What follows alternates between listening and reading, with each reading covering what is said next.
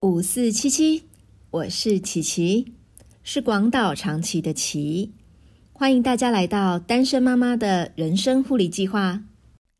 嗨，好久不见，我回来了。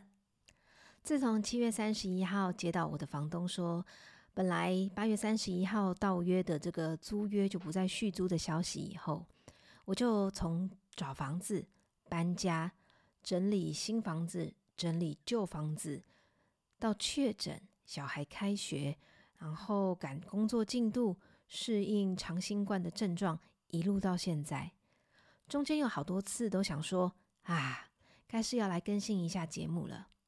但是这短短几个月发生的事情实在是太多了，光搬家啊，就去掉了我快半条命。搬完家正式入住后的隔天，马上又确诊这件事情，也又去掉了我快半条命。很多想法和灵感都没有办法好好的整理成文字记录下来。不过啊，因为生活一直在往前走，单身妈妈的挑战也是每天都在进行中。我想，如果不找个点先停下来，好好记录一番，我看这个节目大概就要荒废了。所以呢，今天就来和大家分享上周六刚发生的早餐、午餐、晚餐事件。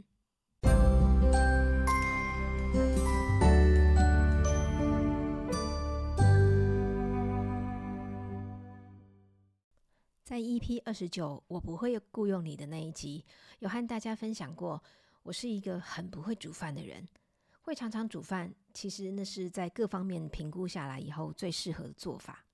但其实啊，除了不会煮饭以外，我自己本身还是一个很不按照时间吃饭的人，因为我对吃三餐这件事情其实很没有想法。时间到了呢，不知道要吃什么，或者是正好在忙，来不及在正餐时间吃饭。那一餐就常常略过，有的时候啊，喝一杯拿铁就当做是有补充牛奶的营养了。我也可以因为啊不知道要吃什么，或者是为了要省钱，就连续一个月的午餐都吃水饺过生活。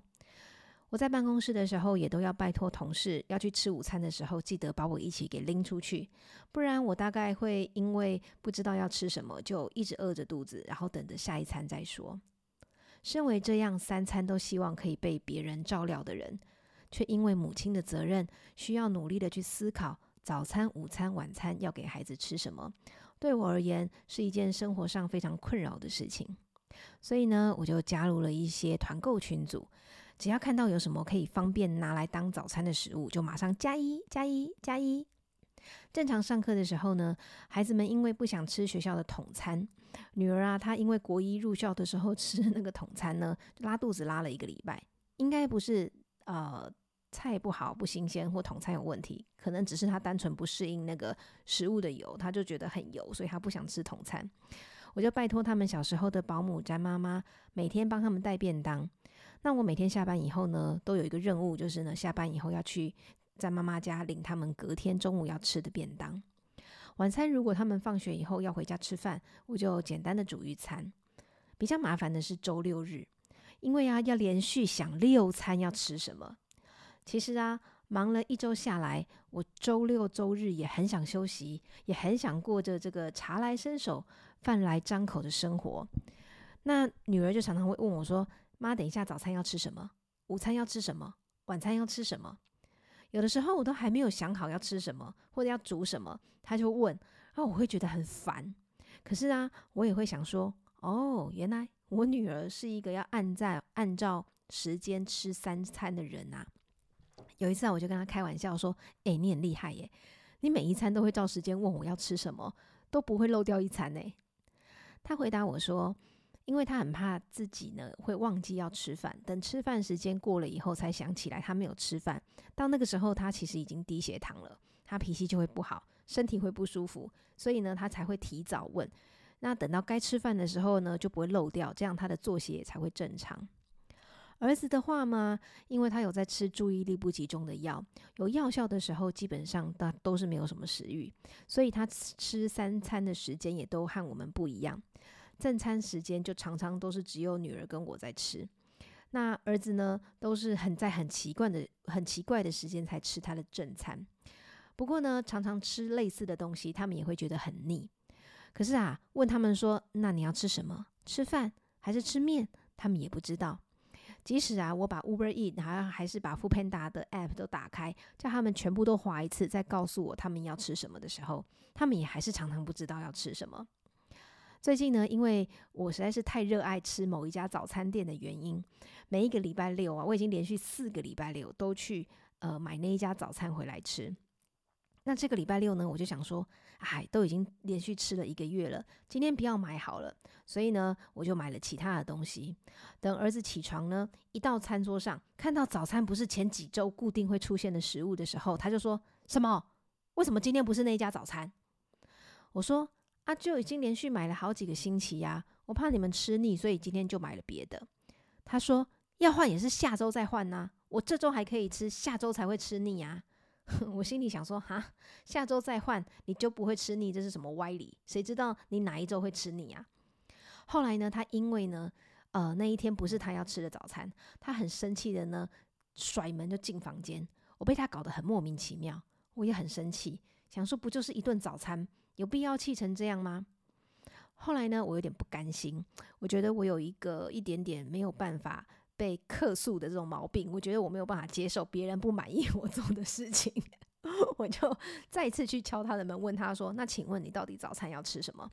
他说他要吃蛋饼。我就跟他说：“可是那一家早餐店已经关了哦，我可以去帮你买到蛋饼，但不是那一家蛋饼，你可以接受吗？”他说：“可以。”好，所以我就深呼吸，雨衣穿着，摩托车骑着，就再出去买回来给他吃。接着呢，马上中午了，换姐姐吃午餐了。姐姐看着我买回来的午餐，她就吃的有一点意兴阑珊。后来呢，她很委婉的跟我说：“嗯，其实她对我当天买的午餐并不是很感兴趣。”我就叫她不要吃了。于是呢，我就把她自我就自己把她剩下没有吃完的午餐给吃完。到了晚餐，我煮了麻辣鸭血锅。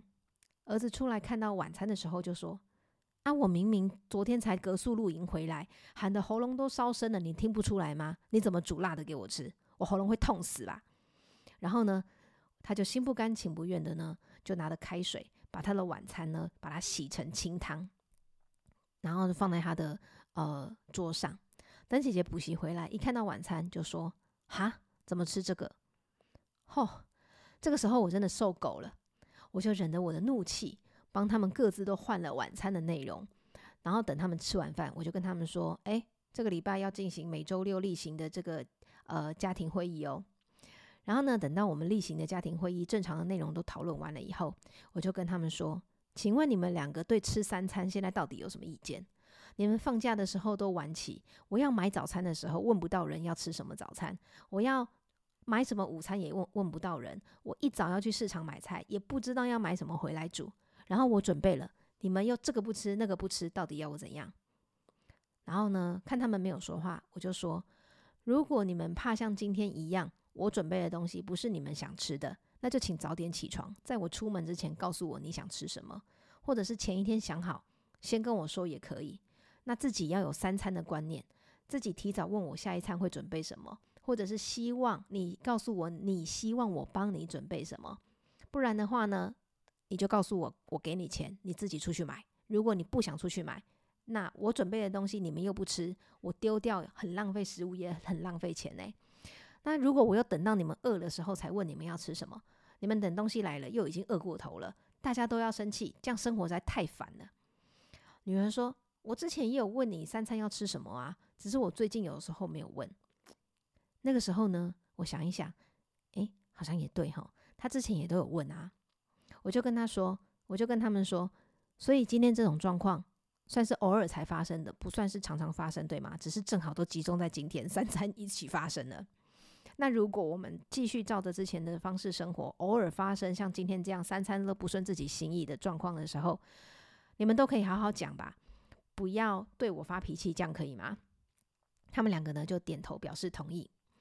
然后呢，周日我到客户那边去，准备要回家的时候，就接到女儿传讯息问我说：“请问今天晚餐会准备什么给他们吃的？”这样子讯息。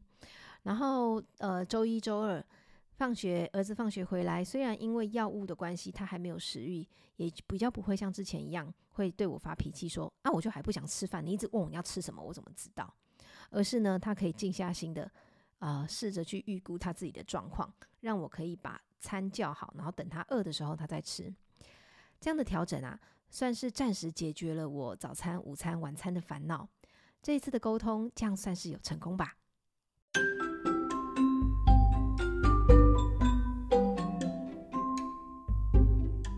有时候，妈妈因为太忙乱，思考太繁杂，脚步太快，反而只会注意到孩子让自己不满意的地方，常常会忽略孩子们其实也有很多时候都有说对话、做对事，而且都有按照妈妈的规矩来。今天的护理计划就是把有时候生活中让彼此抱气的事件记录下来，找个固定的家庭会议时间。来讨论一下这些事件，看看事过境迁以后，彼此对于那些事件有什么看法。如果下一次又有类似的事情发生的时候，可以有哪一些不一样的做法，让大家都可以做得比上一次做得更好。如果能够有这样的家庭会议时间，或许我们能够听到孩子们口中说出令我们意想不到的想法或是建议哦。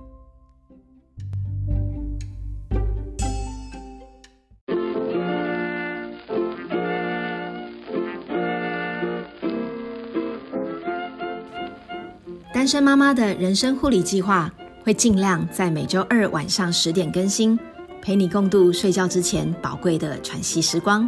别忘了打开通知，才不会错过更新的时间哦。你也可以追踪单身妈妈的人生护理计划粉砖，我会不定期的更新资讯。你也可以透过粉砖给我一些你的回馈，还有要和我分享的事情。我们下次再见。